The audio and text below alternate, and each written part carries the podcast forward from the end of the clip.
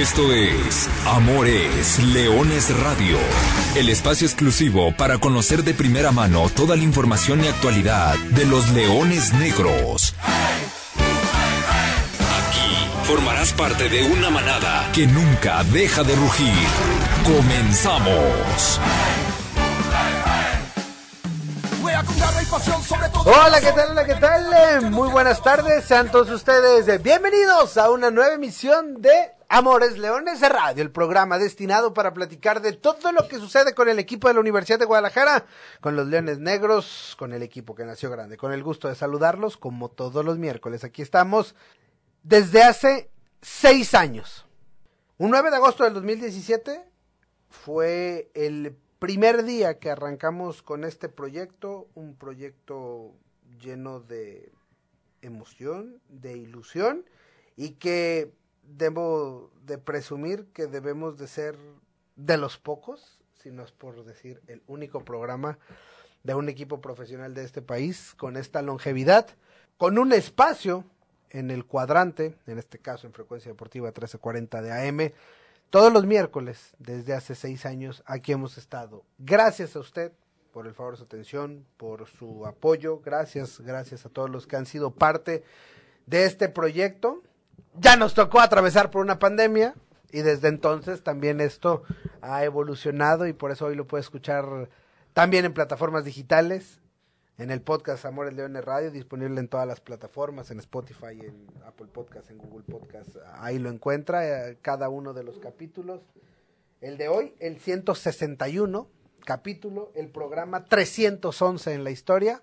Gracias, no hay más que agradecer. Aquí estamos, yo soy Arturo Benavides y esperemos que estén los primeros seis de otros tantos. Y bueno, además en un programa que tenemos muchos temas de qué platicar. Tenemos que platicar de el festín melenudo, de esa goleada espectacular, porque los Leones Negros ganaron, gustaron, golearon, redondearon todo lo que habían hecho mal, probablemente contra Cimarrones, se quedó atrás contra Lebrijes, y todo lo que hicieron bien se hizo aún mejor contra el conjunto de Oaxaca y una victoria contundente y una victoria que pone a Leones Negros después de los tres primeros partidos en una muy buena posición para encarar. Creo que prueba superada la primerita parte del torneo. Vendrá un partido bastante interesante el fin de semana, el tercer capítulo de este Leones Negros visitando Tepa en el 2023. Es decir, solamente en este año van a ser tres veces que Leones Negros va a visitar el Tepa Gómez.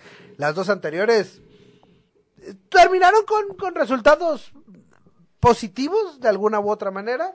Pero bueno, ya lo estaremos, lo estaremos platicando. Hay que hablar también del último y más reciente refuerzo melenudo otro programa, otro refuerzo y esperemos la próxima semana decir también otro refuerzo que se estrena con gol, porque ahora se trata de un centro delantero que estará incursionando por primera vez en la Liga de Expansión o en la segunda categoría del fútbol mexicano.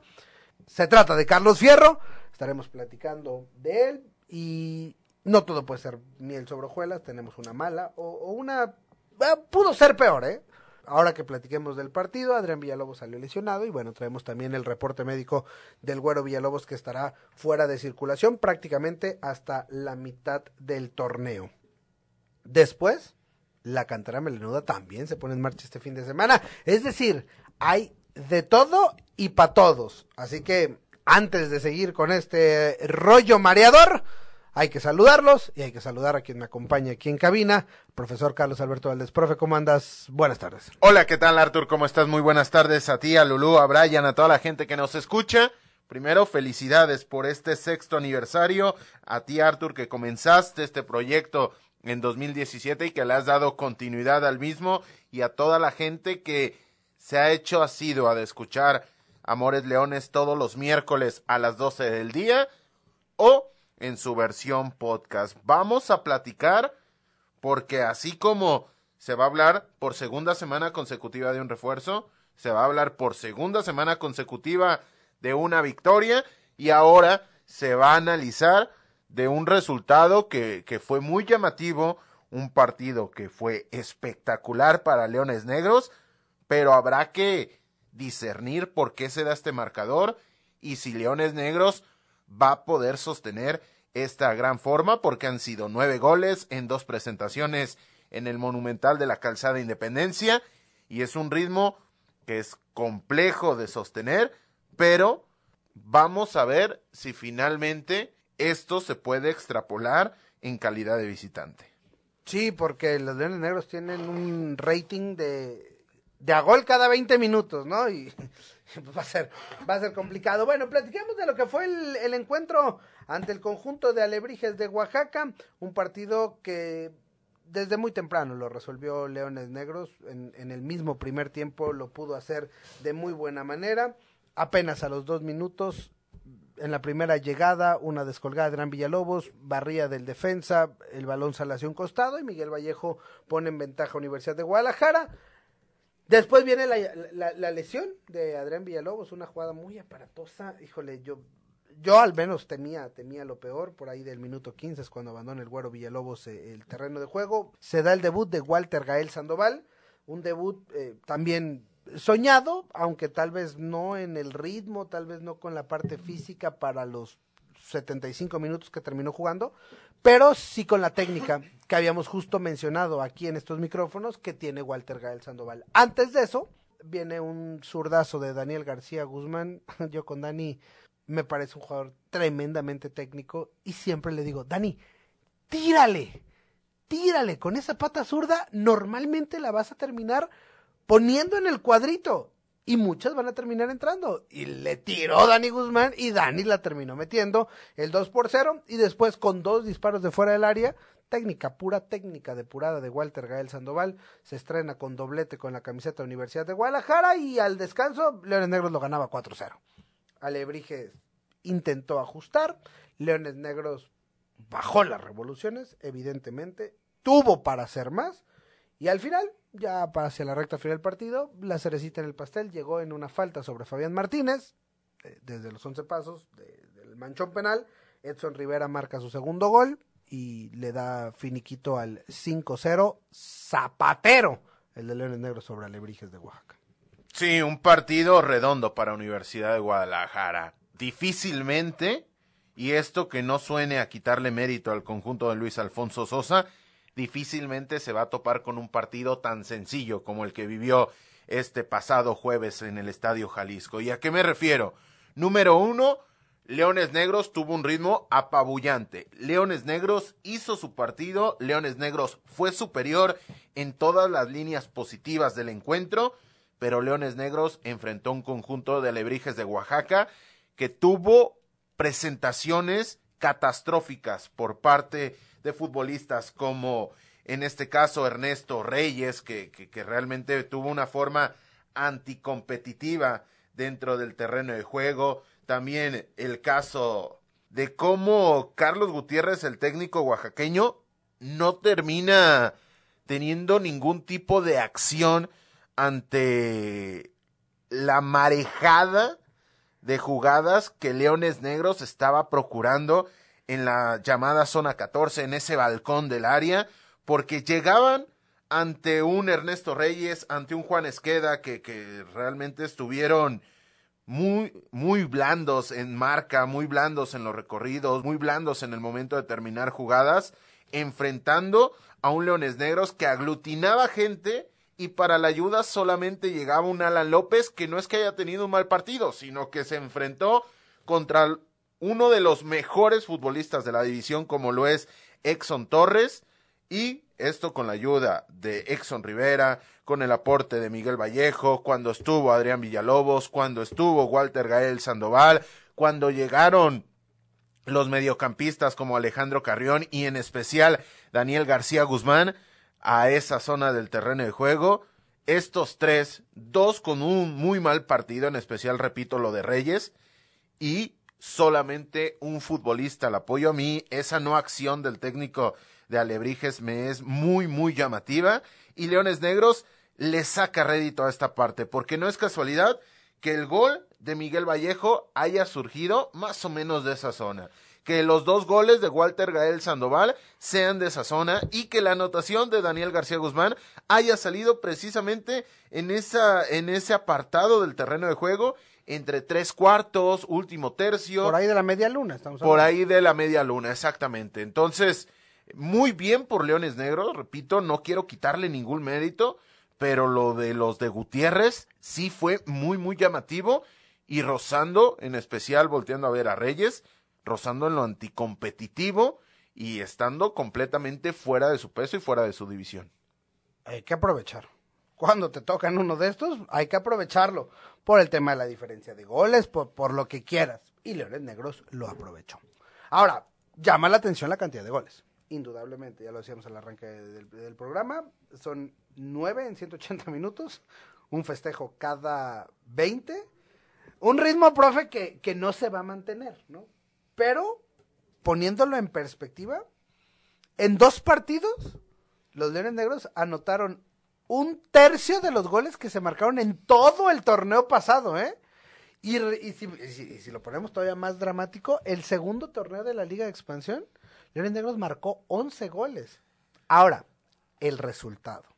El 5-0 es un marcador que se dio por primera vez en un partido de Leones Negros en Liga de Expansión. Pero fue la tercera vez que se registra una victoria de 5-0 en 522 partidos jugados desde la reaparición de Universidad de Guadalajara en el fútbol profesional, es decir, desde 2009 a la fecha, Leones Negros ha ganado tres partidos, 5-0. Nunca los ha perdido con ese resultado. La más reciente, hace casi siete años, es decir, la última vez que Leones Negros ganó un partido 5-0, no existía Amores Leones. Y fue en Copa MX, fue en la fecha 6. Los, Leones ganaron 5-0 a, a, los hoy extintos Coras de Tepic. Y en ascenso, en Liga de Ascenso, fue en los cuartos de final de la Apertura 2013, partido de ida contra Mérida. Todavía ni siquiera eran los Venados. Así que uno en Copa, uno en Liguilla y ahora uno en fase regular. Ha pasado tanto tiempo que la Copa MX ya no existe. Coras ya no existe. Mérida cambia de colores. Mérida ya ni siquiera es Mérida, ya ahora es Yucatán. Entonces, ha pasado bastante, bastante tiempo desde que Leones Negros no hacía lo que finalmente terminó haciendo. Y yo quería dejar un apunte, una duda que surge, porque con un 5 a 0 en el frente del ataque podrías creer que todo es miel sobre hojuelas. El único problema o el único asterisco que para mí tiene Leones Negros es que cuando es menos peligroso es cuando finalmente llega a la última zona, llega a la línea de fondo y termina colgando un centro. Es decir, de la manera más burda y más sencilla en la cual puede generar, eh, puede generar peligro cualquier equipo en el fútbol mundial, es precisamente el escenario en el cual Leones Negros no se ha mostrado dominante. Es finalmente en ese último tercio con disparos de media larga distancia, con asociaciones, con jugadas en pocos toques a gran velocidad, como ha hecho daño. Pero aquí llego a una reflexión, y es por ello que lo menciono. Hay que tener en cuenta que Leones Negros tiene una falencia en esa parte de definición, sobre todo en el momento que tiene que competir un balón dividido, porque no cuenta con un nueve nominal, porque está ahí en esa zona Exxon Rivera. Y que Leones Negros sea tan dominante, sea capaz de hacer lo que, lo que ha venido haciendo, lo que ya mencionábamos inclusive con la derrota ante Atlante, es consecuencia y es hijo de que Edson Rivera esté ahí colocado. Es decir, si se cree, si se puede llegar a creer que si a Leones Negros le pones un 9 de toda la vida, un armario empotrado que remate, Leones Negros va a perder algo. Entonces, esa parte no hay que confundirla. Leones Negros es superior en el, en, el, en términos de asociación porque tiene estos futbolistas, pero Leones Negros también no es dominante porque es dominante en otros aspectos del juego. No sé si me haya enrollado mucho, pero sí quería comentar esto, que una, cosa, es consecuencia de la otra. Tampoco todo es a voltear hacia adelante, hay que voltear hacia atrás. Y, y hacia atrás creo que también fue un partido por demás tranquilo y Leones Negros guarda el cero. El torneo pasado fueron pocos, ahora ya empezamos temprano y, y bueno, Salim Hernández tuvo un partido bastante tranquilo, la saga La saga maniató a Lebrijes, me parece que fueron solamente dos tiros a gol y, se me hace que ni siquiera llevaban peligro. Y ahí está, eh, el cero en la portería. Y para cerrar con, con lo que fue el encuentro, pues este es el mejor arranque de torneo de Leones Negros en la Liga de Expansión. o sea, increíblemente seis puntos en tres partidos. Es el mejor arranque. No conseguían seis puntos en los últimos seis torneos, ¿no? Entonces, pues bueno, veremos, veremos hasta dónde puede hasta dónde puede marchar eh, este buen arranque de torneo. Ahora, el negrito en el arroz, el tema del güero Villalobos, ¿no? Salió, sale lesionado, la jugada es muy aparatosa. Yo veo, veo la repetición y, uno se teme lo peor. Y luego además me parece que quedó como en el, en el olvido muy pronto. Que, te, que perdiste un jugador porque cayeron uno, dos, tres goles más en el primer tiempo. Entonces como que como que el entorno se olvidó un poco de lo que había sucedido con, con el güero y ese, y ese momento impactante. Pero bueno, afortunadamente no fue de, alta, de altas consideraciones. Libró el quirófano, libró la ruptura de, ligamento y lo que sufrió Adrián Villalobos es una distensión de ligamento colateral medial grado 2 de la pierna derecha, una lesión que lo mantendrá alejado alrededor de entre 4 a 6 semanas haciendo las matemáticas, esto te da que el güero podría estar dado de alta en la fecha de descanso. Es decir, los Leones Negros pudieran tener un refuerzo para la segunda parte de la temporada, hoy en una ofensiva que se ha visto apuntalada las últimas dos semanas con dos elementos de experiencia y de renombre. Leones Negros sí va a extrañar a Adrián Villalobos porque había tenido un buen inicio de torneo, pero llega en una zona esta lesión en la cual con los refuerzos, con las incorporaciones, pareciera que no te va a doler tanto dentro de que evidentemente perder un activo siempre va a ser doloroso. Lo que hay que destacar es número uno, eh, hablar bien del diagnóstico del cuerpo médico y hablar también bien de Adrián Villalobos. ¿Por qué? Porque la jugada es es bastante, bastante accidentada, pero sale por propio pie.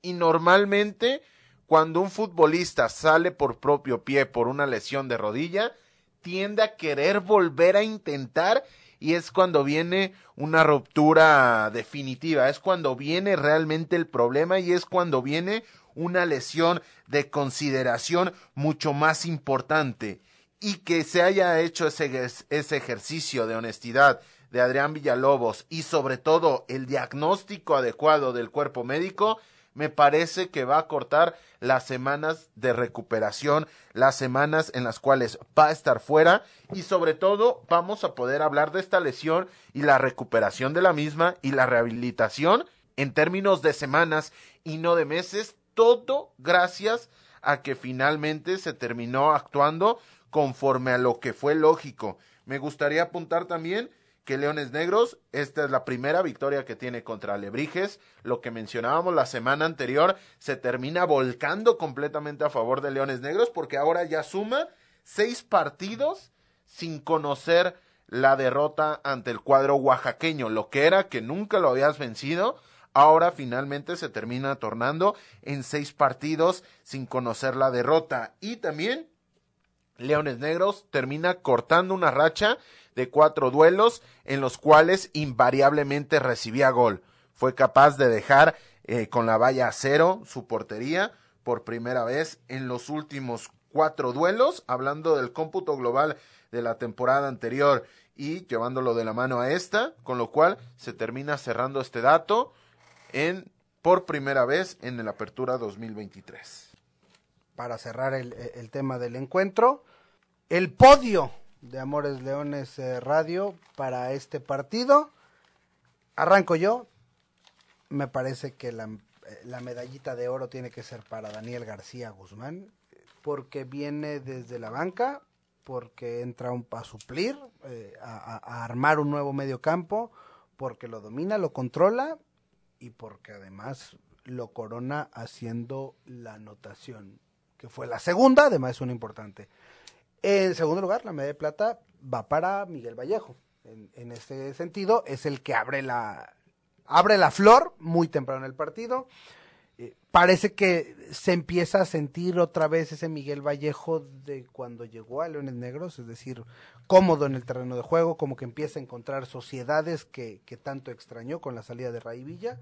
Y finalmente, pues hay que mencionar a Walter Gael Sandoval por, por su presentación y su doblete, ¿no? No podemos obviar la, las dos anotaciones, aunque hoy sí me parece que pudiéramos eh, dar más puntos extras. Seguramente habrá partidos en los que será complicado decir a quién sí, pero acá creo que, creo que yo me quedo con ellos tres. Sí, en este caso yo le doy las tres unidades a Miguel Vallejo, con dos se queda Daniel García Guzmán y con una finalmente un Gael Sandoval que hace un doblete en su debut. ¿Hace cuánto que un futbolista de Leones Negros no hace un doblete? Yo en su primer partido, yo me iría hasta Pablo Olivera en ese partido contra Correcaminos, siete goles por uno, apertura 2015, pero eso ya es irnos bastante atrás.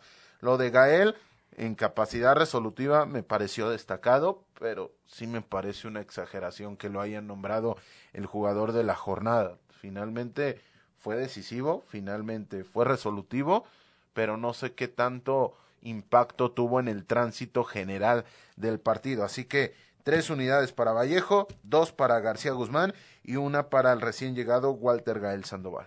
Hablando de dobletes, fue el doblete número 37 en la historia de, de Leones Negros, historia reciente de Leones Negros. Ahora sí, los refuerzos han caído bien en el entorno de Universidad de Guadalajara. Hasta ahora los cinco. Ha llegado un sexto refuerzo. Y es que el lunes pasado se presentó en el Club La Primavera el señor Carlos Eduardo Fierro Guerrero, delantero mexicano de 29 de años de edad y que desde esta semana es nuevo jugador de Leones Negros. Obviamente, al escuchar el nombre de Carlos Fierro, inmediatamente la memoria viaja al año 2011, la Copa del Mundo Sub-17 que se disputó en México y en el que la selección tricolor terminó consagrándose campeona del mundo. En, en esa selección, Carlos Fierro era el delantero titular, fue el, fue el balón de bronce, es decir, el tercer mejor jugador de aquel mundial y eso le llevó a, debutar prontamente en, en el máximo circuito con el Guadalajara a los 17 años debutó con Chivas, después tuvo pasos por Querétaro, por Cruz Azul, por Monarcas, otra vez por Chivas, siempre en Liga MX, fue campeón de liga con el Guadalajara, ganó tres Copas MX, en las Copas MX de los tres siendo, jugando las finales, ¿no? O sea, es decir, siendo parte de los equipos campeones, dos con el Guadalajara, uno con Querétaro. En 2019 fue al extranjero, jugó en la MLS con el San José Earthquakes, 52 partidos en Estados Unidos, 6 goles, 7 asistencias y el año pasado, es decir, todo 2022, jugó para los Bravos de Juárez. Ahora, después de unos meses en el paro, como se le llama, regresa y decide tomar la opción de Universidad de Guadalajara para volver a las canchas, está en Guadalajara y para reforzar la delantera melenuda, en la que será su primera experiencia en una segunda categoría, hoy llamada Liga de Expansión MX. Número uno, eh, el tema de los refuerzos me parece que no solamente es que les haya ido bien, sino que normalmente a la calidad le va bien y Leones Negros ha incorporado calidad. Número dos, en el tema de Carlos Fierro, será su presentación en la Liga de Expansión y lo que me parece muy muy destacado es que tiene sentido su incorporación porque tiene un acople natural dentro de este esquema. Es decir, con la gente que ya tiene Leones Negros, el adquirir y el terminar sumando a Carlos Fierro termina confirmando que queda muy claro qué es lo que quiere la directiva en cuanto darle armas al cuerpo técnico. ¿Por qué? Porque es un futbolista que tiene la capacidad de jugar en ritmos altos, tiene la capacidad de sostener estos ritmos altos, ya sea con el balón en conducción, pero también en movimientos de ruptura, y esto va a terminar potenciando a jugadores como Exxon Torres, que seguramente van, va a ser una, una conexión natural con un jugador que tiende a rápidamente buscar las espaldas de los rivales. A partir de ahí, tiene esa plurifuncionalidad que, con la cual cuenta el propio Miguel Vallejo, el propio Exxon Torres, el propio Exxon Rivera y ni qué decir también del caso de Walter Gael Sandoval. Es decir, en el juego de las fichitas se puede tornar muy interesante cómo se puede compaginar o la manera de compaginar estos nombres porque todos, todos los que acabo de mencionar pueden jugar invariablemente por carriles interiores o por carriles exteriores, ya sea por la derecha o por la izquierda. Y en el caso de Carlos Fierro, me parece que en esta presentación en la categoría de plata podrá llegar a retomar una posición en la cual se le vio en Juárez, pero desde su irrupción en el máximo circuito en el ya lejano 2011, prácticamente no hemos visto a ese Carlos Fierro como, como delantero centro y como principal referencia ofensiva. Y esto teniendo la talla, la velocidad y la calidad del futbolista puede llegar a ser disruptivo dentro del contexto de la liga de expansión. Era, era una petición interesante para la directiva y finalmente se termina cocinando otra gran incorporación que vuelve, cuando menos en la previa y a 9 de agosto de 2023, vuelve muy complejo el ya poner la etiqueta o la estrella como el refuerzo estrella de cara a esta apertura 2023, porque tienes lo que ha hecho el Zuli, porque no hemos hablado hoy del Zuli, pero el Zuli se termina mandando un partidazo. Tienes a Exxon Rivera, tienes a Exxon Torres, tienes ahora a Walter Gael Sandoval y a Carlos Fierro, que finalmente son futbolistas que jamás se habían presentado en esta división. Y que lo están haciendo de, de muy buena manera. Carlos Fierro podría jugar este fin de semana. Sí podría debutar este fin de semana en Tepatitlán. Es un tema de tramitología, está a disposición, ya ha entrenado con el equipo. Habrá que esperar si en estos días se completa ya para, eh, su registro. En estos momentos todavía no está su registro en, en la Liga MX, pero así como el mismo miércoles pasado por la tarde noche estuvo disponible Walter Gael Sandoval, de la misma manera me parece que durante esta misma semana podría quedar el caso de, de Carlos Fierro y, salir a la banca el próximo sábado y ser una opción, tal vez por ahí de, de tener algunos minutos y paulatinamente irse también incorporando al equipo. Oye Arturo, una, una última de mi parte al respecto de Carlos Fierro. Dentro de la tasación internacional previo a que se terminaran los contratos el 30 de junio a nivel mundial, reitero, Carlos Fierro estaba entre los 10 jugadores libres mejor tasados en todo el mundo. Dentro de los 10 más cotizados ante el mercado por la edad, por la experiencia, por los blasones, por la capacidad, por la calidad, estaba dentro de los 10 más cotizados a nivel mundial. No sé cuántos equipos de liga de expansión tengan a alguien que en algún momento de manera reciente haya sido el 10 en algo a nivel internacional. Lo que han hecho los refuerzos anteriores pone las expectativas altas. Ojalá caiga también con el pie derecho y, entre como cuchillo en mantequilla en el equipo y, y, se mantenga la tendencia de los Leones Negros. Habrá que ver. Los Leones Negros, después de sus dos triunfos, tienen que volver a los Altos de Jalisco. Las últimas dos visitas este mismo año, bravas, intensas, por decirlo menos. Una con muy buenos recuerdos, que fue la única victoria o la última victoria de visita del equipo de Universidad de Guadalajara. Hace rato que no gana jugando fuera de casa en, en fase regular. Lo hizo en el repechaje. Dejó fuera a los salteños de Tepatitlán y luego pues con este engarce de, de capitanes, ¿no? Que ya hemos hablado, Edson Rivera ahora defendiendo los colores de, de UDG, Romario Hernández con, con, Tepatitlán, se vieron las caras también en, en, en, pretemporada. ¿Qué podemos esperar para el juego?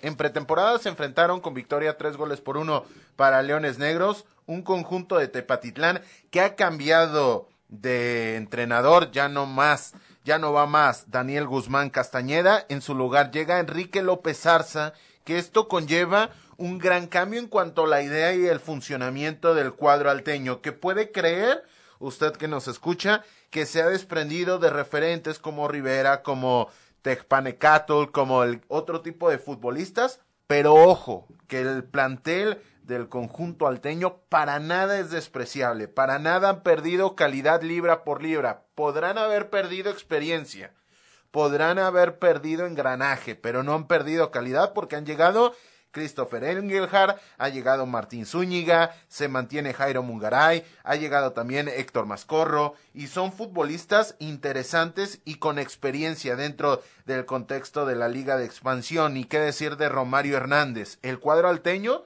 por cierto, llega con siete partidos oficiales de manera consecutiva sin ganar. No ganó en el cierre del clausura 2023. No ha ganado en este arranque. Hay que tener en cuenta que solamente ha disputado dos partidos. Los dos han terminado con empate. En los dos ha venido de atrás. Es decir, jamás se ha puesto arriba en el marcador en lo que va del torneo. Empató en su primer partido jugando de local contra el cuadro de Cimarrones.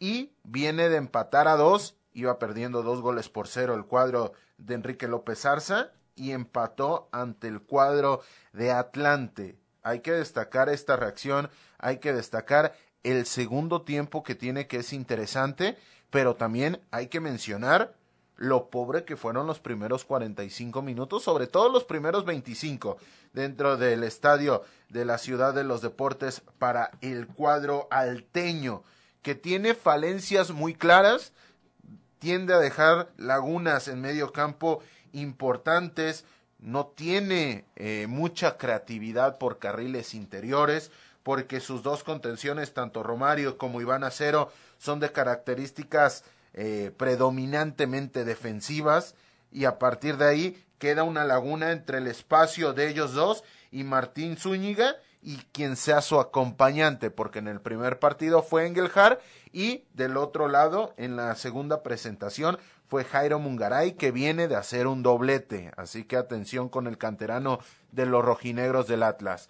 Del otro lado, sus principales fortalezas son su juego de bandas con Mascorro y con Irving Márquez o Giovanni León, quien finalmente se habilita en esa zona, pero sobre todo la llegada por los costados de Ociel de la Cruz, el camiseta número 27 que por el costado izquierdo tiende a ser peligroso y tiende a generar peligro al conjunto rival. ¿Qué tan diferente podrá ser a lo que vimos en los dos compromisos anteriores, ahí mismo en el Tepa Gómez, por el pasado y por lo que han cambiado ambos equipos? Me parece que, que vamos a ver otra cara, porque eh, ganan en el pressing, ganan en el dinamismo, ganan en esa capacidad de pelear por las jugadas divididas, han perdido el toque de creatividad que les podía otorgar cuando tenía minutos Luis Márquez, han perdido en esa libertad de ejecución, son mucho más rígidos y va a ser un duelo de dientes apretados. ¿Por qué? Porque sobre todo en casa